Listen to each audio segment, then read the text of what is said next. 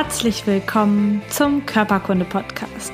Der Podcast, der sich mit Leidenschaft um Körper und Gesundheit kümmert. Ich bin Lisa Mesters. Schön, dass du dabei bist.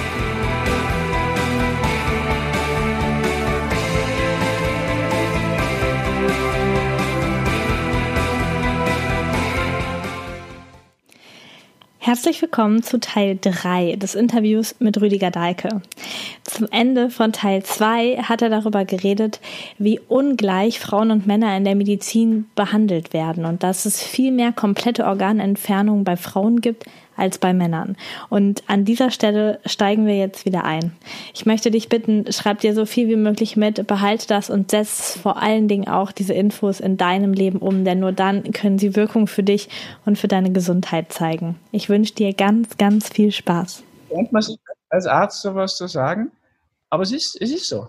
Kein Mensch würde Hoden amputieren. Oder prophylaktisch die, die, die, die Vorsteherdrüse, die Prostata weil die Nebenwirkungen zu groß sind. Nur bei Frauen gibt es auch Nebenwirkungen. Aber das ist doch egal. Also wir haben ja nicht eine, wir haben auch eine Klassenmedizin, Kassen und Klassen. Das sind ja zwei Welten. Aber wir haben natürlich auch eine komplett geschlechtsspezifische Bevorzugung des männlichen Pols in der Schulmedizin. Ihr Frauen, ihr kommt gar nicht vor. Schau mal auf irgendeiner Pillenschachtel, auf irgendeinem Döschen. Da steht immer dasselbe drauf. Das ist so eindeutig. Erwachsene dreimal täglich eine, Kinder die Hälfte. Ah, da muss man sich mal fragen dürfen, wer ist denn der Erwachsene? Ja, kann ich dir sagen, das ist ein 1,80 großer Mann, der 80 Kilo schwer ist. Alle Frauen, alle erwachsenen Frauen bei uns werden behandelt wie ein 1,80 großer, leicht verfetteter Mann. Das habe ich seit Jahrzehnten immer wieder angemerkt, sobald ich mal so ein Pharma-Putzi bei irgendeiner Diskussion erlebe. Ja, die sagen da drauf, aber außer ihnen regt sich da nie jemand auf. Diese ganzen genderspezifisch orientierten Professoren, die kümmern sich darum, dass man in der Nationalhymne bei uns jetzt nicht nur Land großer Söhne, sondern das muss man jetzt in dieselben Rhythmus, passt mit der Melodie nicht, da muss man großer Söhne und großer Töchter dazu singen. Ja? Das klappt natürlich nicht. Mein Vorschlag, einfach mal 100 Jahre aber nur Töchter zu singen, machen sie auch nicht. Da beschäftigen die sich mit. Aber da, wo es wirklich wichtig ist, wo es wirklich mal entlarvend würde, was da eigentlich los ist bei uns, kein Gender-Typ ist da unterwegs. Ja, also die kümmern sich um lächerliche Pronomenhäufigkeit und hm, kann es kaum, kaum zu sagen. Aber es gibt ein paar wirklich echt wichtige Dinge in der Medizin. Da gehört mal dieser Gender-Apparat drauf losgelassen. Und dann muss der Gynäkologie aber mal grundsätzlich Tacheles geredet werden. Na gut, wir haben ja keine Andrologie in dieser Verbreitung, insofern bleibt uns Männern da einiges erspart. Aber du siehst schon, wenn man da ein Stück tiefer denkt, das passiert automatisch durch diese Spielregeln, die Schicksalsgesetze und das Polaritätsprinzip, kommst du halt natürlich schnell in so Dinge, wenn du da noch reinstichst, merkst du, da kommt Eiter raus. Ja. Eiterboy. Da ist nicht alles so ideal, obwohl man auch sagen muss, die Schulmedizin auch viele Fortschritte gemacht hat. Das kann ich auch anerkennen. Ich möchte sie nicht missen, aber sie gehört komplementiert. Nicht nur um den psychischen Aspekt in dieser Psychosomatik von Krankheit als Symbol, sondern auch in der Ernährungslehre. Es ist kläglich die schulmedizinische Ernährungsmedizin. Die haben nichts gelernt. Man kann ihnen nicht immer böse sein. Und heute, rückwirkend, muss ich sagen, Gott sei Dank haben sie nichts gelernt, weil es war eh falsch. Ja, also das, das bisschen, was wir gelernt haben, war falsch. Jeder Heilpraktiker, jeder Physiotherapeut, der sich interessiert, weiß einfach mehr. So, ich höre da unglaubliche Sachen von Patienten. Ja, sagen dann immer noch Ärzte, Urologen, oh nein, das, dass der CRP-Wert jetzt runtergegangen ist, wenn ich operieren müssen, hat nichts mit der Ernährung zu tun. Die sind einfach, ich glaube nicht, dass sie böswillig und dumm sind. Ich glaube einfach, sie sind ja, in diesem System so eingepasst. Es darf nur propagiert werden, was eben der Industrie nutzt. Und die tun das freiwillig. Also vorauseilender Gehorsam würde ich das schon oft nennen. Mhm. Also dumm kann es in der heutigen Zeit nicht sein. Das kommt ja inzwischen in den Hauptnachrichten. Ja, vor zwei Jahren hat der ORF in so einer wesentlichen Sendezeit gesagt, ganz sorgenvoll, jetzt sind 17 Prozent der jungen Frauen in Österreich, das sind die zwischen 19 und 39, also ihr, die sind schon vegan. Da muss was geschehen. Na, heute sind es wahrscheinlich hoffentlich schon über 20. Ja, hoffentlich. Aber sie kriegt es nicht mit. Sie kriegt es nicht mit. Ja, da sind wir auch ähm, gleich bei meiner nächsten Frage. Und zwar hast du ja das Buch Peace Food geschrieben und ich glaube, dass du heute sogar noch ähm, weitergehst und auch glutenfrei ähm, mit dabei nimmst in deiner eigenen Ernährung, wenn ich das richtig beobachtet habe. Ähm, diese vegane, vollwertige Ernährung ohne Zucker, ohne Gluten, ähm, für wen ist es was? Also ich habe ähm, das ist natürlich jetzt eine kleine rhetorische Frage, ähm, aber ich möchte einfach nochmal für alle hören ähm, weil so oft gesagt wird, naja, Erwachsene können ja machen, was sie wollen, aber sie sollen bitte ihre Kinder nicht so ernähren. Und was ist überhaupt mit den Schwangeren? Die müssen ja unbedingt Milchprodukte essen, damit sie irgendwie ähm, gesund ein Kind zur Welt bringen. Ähm, was ist da dran? Ähm, vielleicht magst du das Thema auch nochmal aufräumen. Bestimmt schon so, ne? Also, es kommt ja darauf an, für wen. Für die Milchindustrie ist es ganz wichtig, dass wir weiter das gefährlichste Kanzerogen auf diesem Planeten nach Professor Campbell, der kommt von Cornell, auch eine renommierte Universität, also das, Milchprodukte zu essen ist ungefähr das Dümmste, was du tun kannst. Das kann ich als Arzt nach all den Studien, die es gibt, nicht mehr anders sagen. Also musst du sein lassen, wenn du gesund bleiben willst. Und ich meine, diese Fragen lassen sich ganz einfach beantworten. Die gesündesten Menschen auf diesem Planeten das sind, die werden am ältesten, und das bei guter Gesundheit, die Adventisten in Südkalifornien um die Stadt Loma Linda herum. Nach Aussagen von dem Professor Leitzmann, früher Uni Gießen, das war also, wie soll man sagen, das helle Licht in unserer Ernährungslehre Lehre in der Uni und in der Klinik dann einer, der selbst Vegetarier war und einfach mal ehrlich die Meinung vertreten hat, die man am Körper am einfachsten noch spüren konnte. Ja, gut. Also da kann man das natürlich schon auch sehr deutlich hören. Also diesbezüglich gibt einfach bei den gesunden Nahrungsmitteln jetzt im Hinblick, was Krebs verhindern könnte, nie eine Angabe in Richtung Fleisch. Sogar die WHO, WHO hat jetzt festgestellt, dass Fleisch und besonders rotes und verarbeitetes Krebs macht. So. Es gibt aber unheimlich viele gesunde Pflanzen, in denen nämlich sekundäre Pflanzenstoffe drin sind. Und da müssen wir nicht warten, bis die Pharmaindustrie aus den Sulforanen im Brokkoli eine Pille gemacht hat. Wir können jetzt schon Brokkoli essen. Ja? Und das gilt bei den Möhren genauso und bei den Melonen. Und also wir müssen einfach abwechslungsreich und essen. Das ist ideal.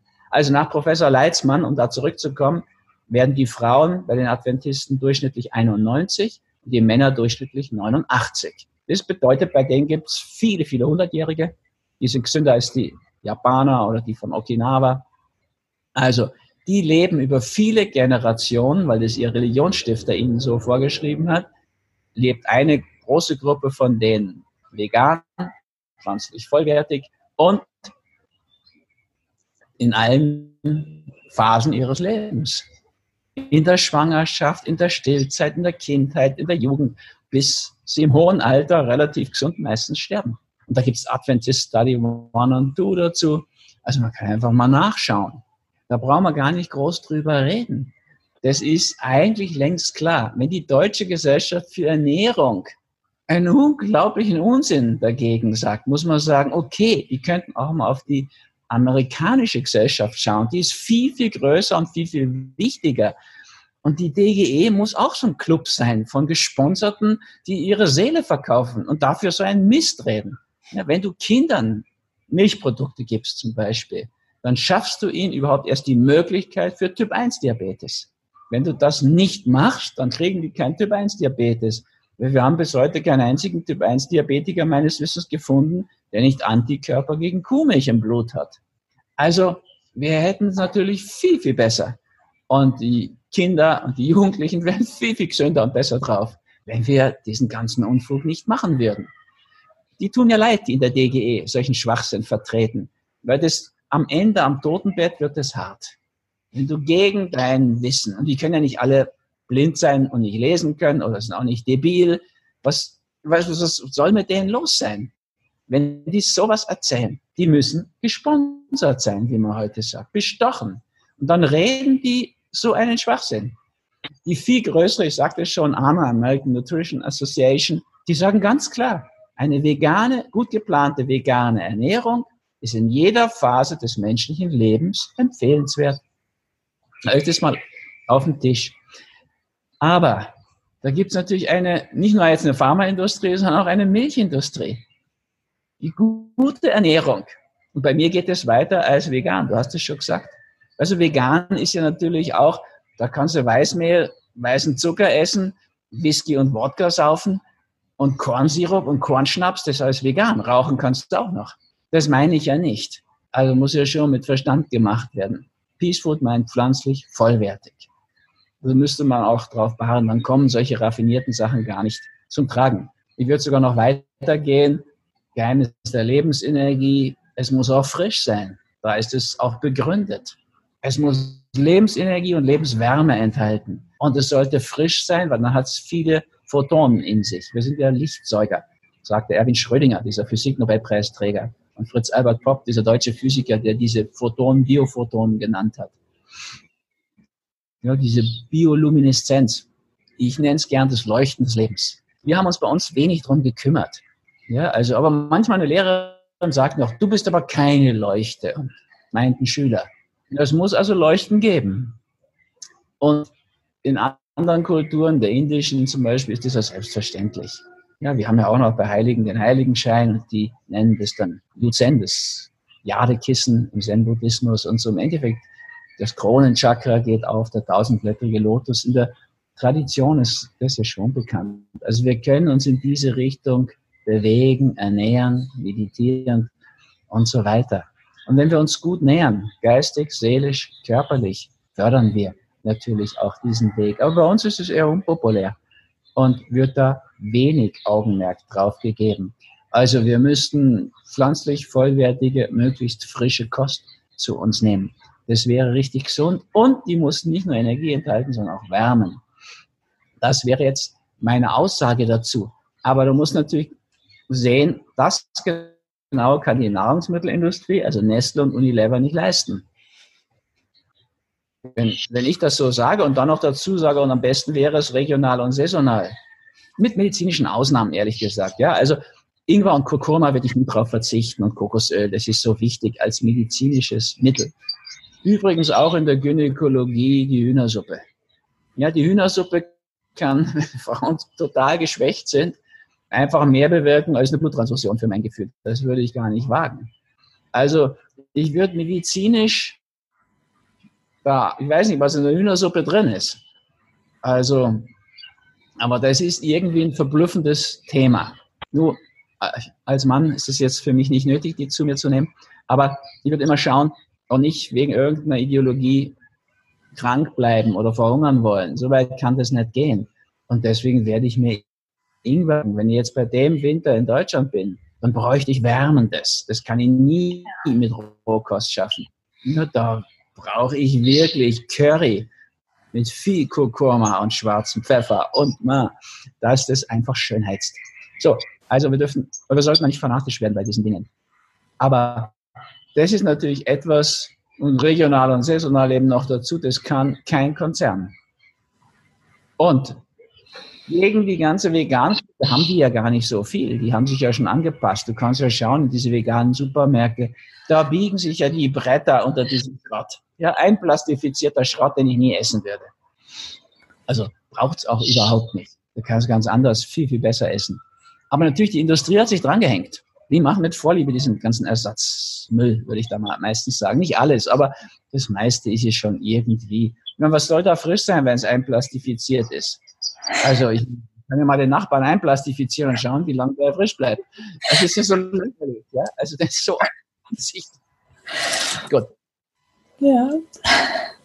Plastik ist eigenständig. So, wir haben da die gleiche Situation.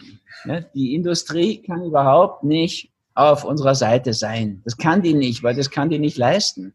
Und da gibt's heute schon die verrücktesten Sachen. Also wenn du zum Beispiel jetzt nicht gerade in der Schweiz bist, wo es eine massive Gegenlobby gibt von der EMI, da haben die Bauern ihre eigene Organisation, und da kaum kommt wieder so eine Studie raus, die sagt, wie gefährlich Milch ist, kriegen die Schweizer auf ihr Nattel, so heißt bei denen das Handy, kriegen die gleich von der Emmy eine Gegenbotschaft, also Milch mit Vanille sei super gesund. Das ist, die sind auch unheimlich zurück in dieser ganzen Entwicklung Richtung Peace Food. Also da gibt es noch richtigen Widerstand. Aber wenn du nach Berlin gehst, das ist so die Hauptstadt. Ich bin übrigens Berliner und das erste Mal eigentlich auch stolz, aus Berlin zu sein. Bisher kam ja nicht viel Gutes aus Berlin, wenn man so das Preußentum anschaut und die Kriege und so. Aber die vegane Entwicklung im deutschsprachigen Raum, die kommt wesentlich aus, aus Berlin, mit dem Jean-Christian Giry, der das La Mano Verde gehabt hat, oder Attila sozusagen, das als seine Kantine bezeichnet. Und da ist viel entstanden. Und heute in Berlin merkst du das auch. Ja, ich lasse mir immer so eine Liste geben mit den veganen Restaurants. In Berlin können sie mir gar keine Liste geben, da gibt es viel zu viele. Das hört bei 30 auf oder bei 40. Wir haben viel mehr. Und du siehst es auch manchmal, dass da eine Entwicklung auftritt, die ist brisant für die Industrie. Ja, also da wirst du eingeladen irgendwo, da merkst du beim Reingehen im Vorgarten, das ist alles essbar, was da wächst. Du kommst dann rein, auf dem Balkon ist auch so ein Wildwuchs, so ein grüner, so ein essbarer. Aber auch im Wohnzimmer findest du jetzt nicht mehr diese deutschen Kissen mit dem Handkantenschlag, sondern da findest du erstaunliche Dinge. Also da sind Dörrstationen aufgebaut und Keimstationen und so weiter. Da musst du dich dazwischen irgendwie hinsetzen. Also Selbstanbau, da gibt es so eine Do-it-yourself-Bewegung, die natürlich sehr konsumfeindlich ist. Und das ist System bedroht.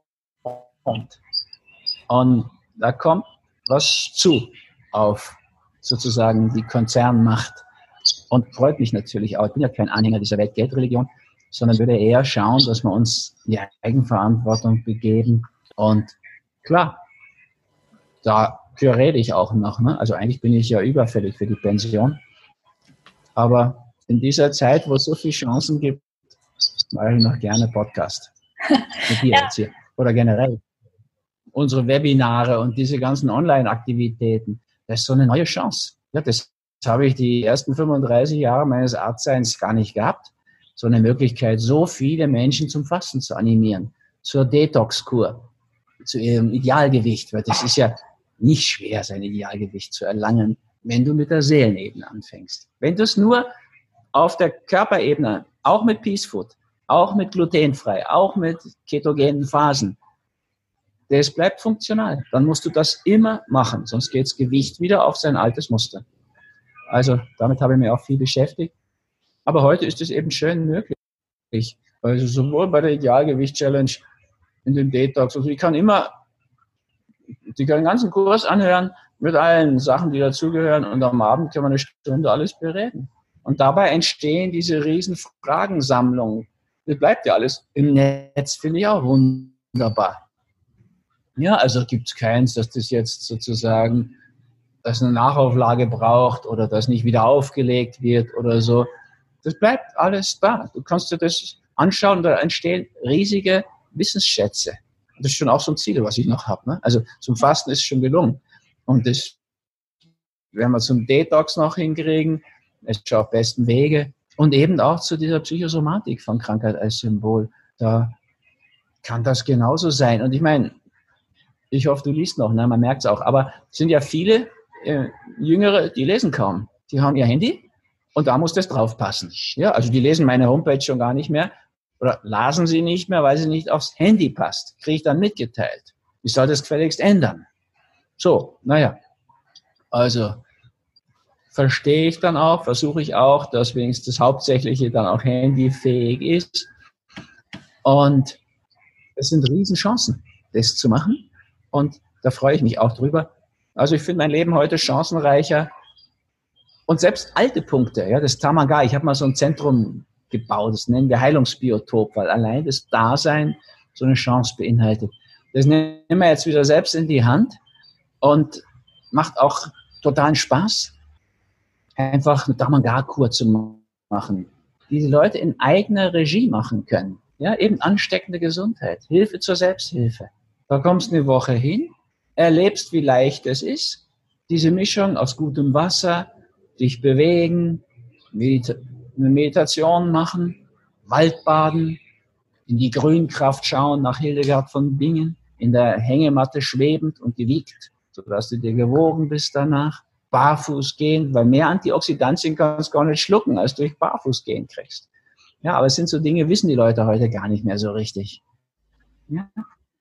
Schlafen, Mittagsschlaf, reduziert das Herzinfarktrisiko um über 50 Prozent.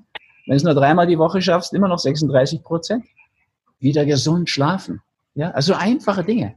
mehr schlafen. Vor 100 Jahren haben die Leute durchschnittlich zwei Stunden mehr geschlafen. Und Alois Alzheimer war ein unbekannter bayerischer Psychiater. Da hatte eine Patientin, Auguste Deter, und das war's dann. In den nächsten zehn Jahren hat er, glaube ich, vier gefunden. Heute rechnet uns die Epidemiologie der Schulmedizin vor, dass wir zum Schluss alle Alzheimer haben werden. Ja, weil mit 95 sind es dann schon leider 64 Prozent und alle fünf Jahre verdoppelt sich das. Mit 100 wären es dann 128 Prozent. Da schaut es irgendwie schlecht aus. Aber so ist es eben nicht. Das ist die Schulwissenschaft.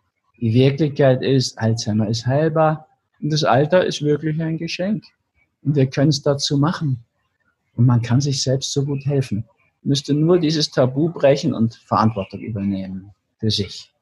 Ja, das wollen wir lernen. Also das war einer der Aspekte. Alles, was ich so erredet und erschrieben habe, in dieses Tamanga, dieses Heilungsbiotop gesteckt, mit dem Gedanken, dass man da selbstverantwortlich Gesundheit lernen kann.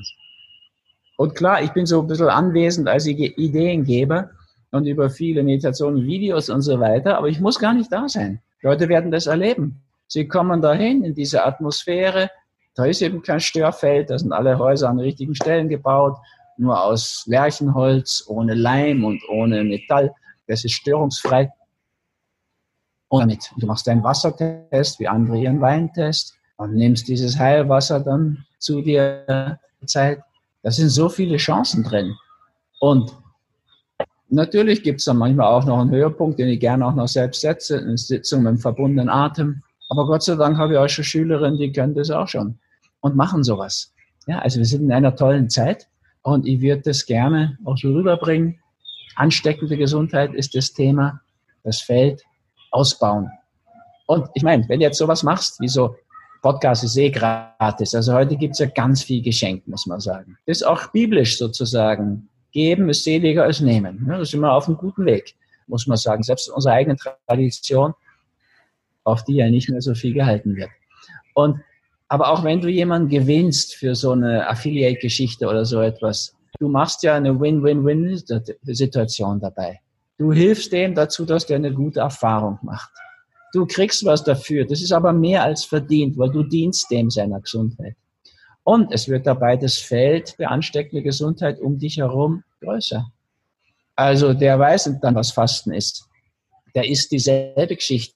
Da brauchst du nicht mehr vorher anrufen, wenn du eingeladen bist und sagen, hey, hoppala, jetzt aber kein Fleisch. Und das ist dann auch schon klar. Das Feld wächst. Ich kann das von mir so sagen, ich, ich schreibe mir diese Felder ja. Ja, also ich habe heute nirgendwo ein Problem, in Österreich, in Deutschland Essen zu kriegen. Und zwar mein kompliziertes, in Anführungszeichen, ist gar nicht so kompliziert, super einfach. Ich lasse alles weg, was gefährlich, giftig und schädlich ist. Das führt mich zu Peace Food. Und dann lasse ich noch das weg, was mir schadet. Gluten macht mir die Birne voll Brain Fog, wie die Amis sagen. Hirnnebel, das brauche ich nicht. Leider, mein Darm verträgt es. Also deswegen habe ich es so lange nicht gemerkt. Ich wollte ich jetzt Zöliakie gehabt, hätte ich das 50 Jahre früher gemerkt. In meiner Familie hätte es auch nicht elf Jahre gedauert, bis es diagnostiziert wird. Das ist eine Arztfamilie, da hätte man das schon früher gefunden. Und ich hätte mir diese Phasen von Hirnnebel erspart. Also, ich kann meine Vorliebe für Frischkost wunderbar leben, auf einer pflanzlich vollwertigen Ebene. Da ist ja kein Gluten drin, das wissen die schon. Die kommen manchmal in Lokale, die haben dann die Bücher und sagen, sie können aus ihrem eigenen Buch bestellen. Na, geht's einfacher für mich? Es geht so weit, dass ich manchmal nicht mehr bezahlen muss dort. Ja, die wollen dann das Buch unterschrieben haben und das reicht ihnen schon. Wobei ich auch gern bezahle in guten veganen Restaurants. Da muss man leider sagen, da haben wir auch noch ein Stück zu lernen. Die kochen meistens nicht vollwertig. Und mhm. zwar nicht, weil sie zu blöd sind und es nicht kennen und nicht können.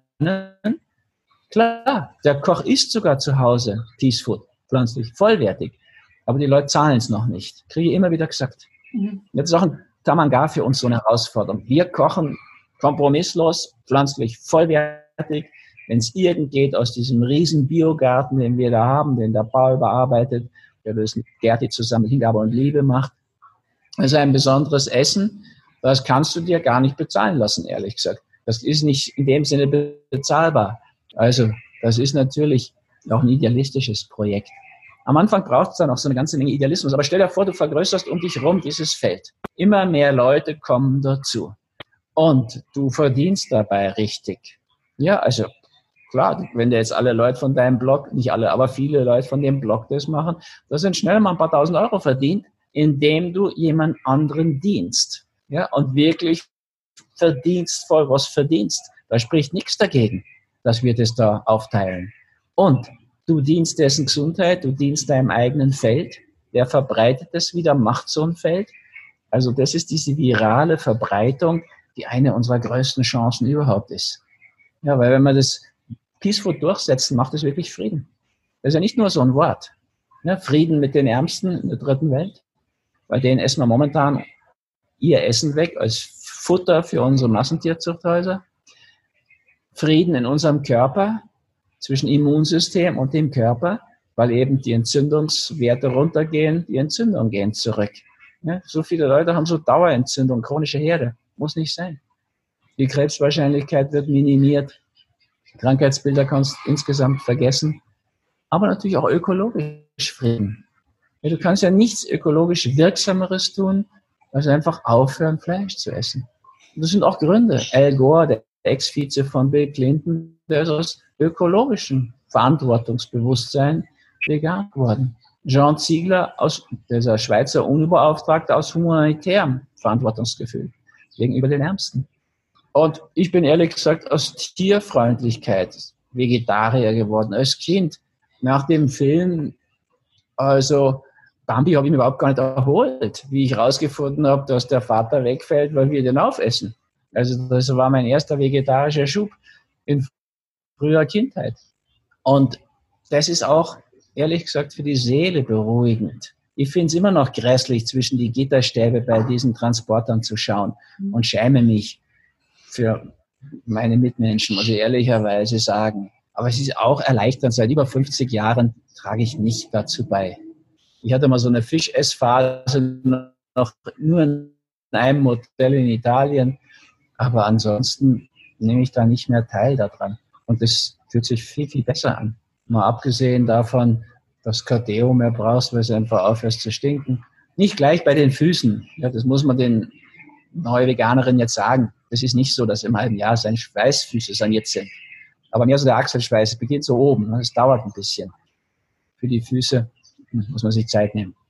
Aber auch das wird mit der Zeit. Und es ist auch angenehm, wenn die Tiere keine Angst mehr vor dir haben.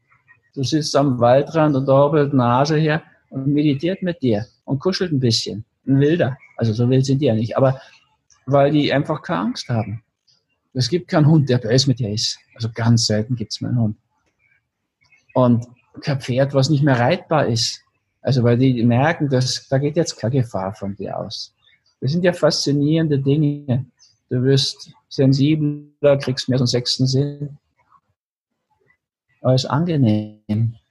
Also von da ist es eine Ebene, die ist einfach und hat viel anzubieten. Da ist die Psychosomatik, den Bogen nochmal zu kriegen, schon viel aufwendiger. Da müsstest du schon die, die Spielregeln dahinter verstehen, die Schicksal, das ist Schattenprinzip, weil Krankheit ist immer Schattenausdruck und auch diese Lebensprinzipien. Ja, ja wunderbar. Jetzt du bist, bist du wieder aus meiner Sicht eingefroren. Ah, nee, ich höre dich noch. Hörst du mich noch? Sehr gut. Ja, okay. Also ähm, ich finde, ich auch, ja. Ja, perfekt.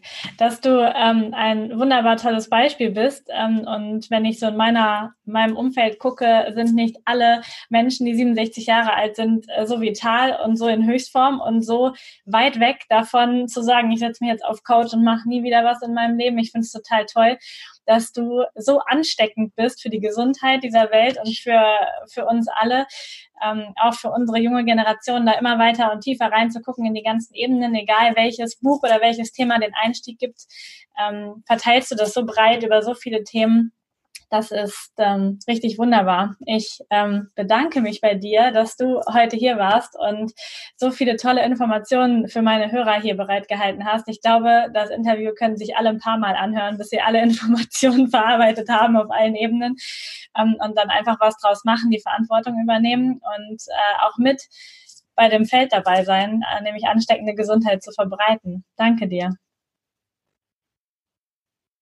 Danke dir auch für die Möglichkeit und euch fürs Zuhören dann. Und ja, freue mich, dass ich das noch machen kann. Ich mache es auch noch. Solange ihr mir zuhört und mich lest, bin ich da noch dabei. Und ob wir ihn lassen. Noch einmal ganz, ganz herzlichen Dank an Dr. Rüdiger Dahlke für diese ganzen wundervollen Informationen, die er uns hier bereitgestellt hast. Ich denke, du konntest wahnsinnig viel aus diesem dreiteiligen, echt langen und sehr intensiven Interview mitnehmen.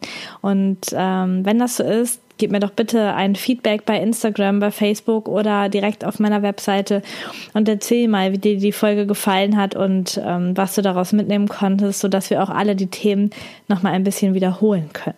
Du kannst dir natürlich das Interview mehrmals anhören und so maximal einfach alles rausholen, was für dich wichtig ist. Es gibt so viele Aspekte, die für deine Gesundheit wichtig sind. Dein Mindset, deine Ernährung, die Bewegung, ähm, das Wasser, was du trinkst, alles Mögliche spielt in deine Gesundheit mit rein. Manchmal ist das ein richtig großer Dschungel.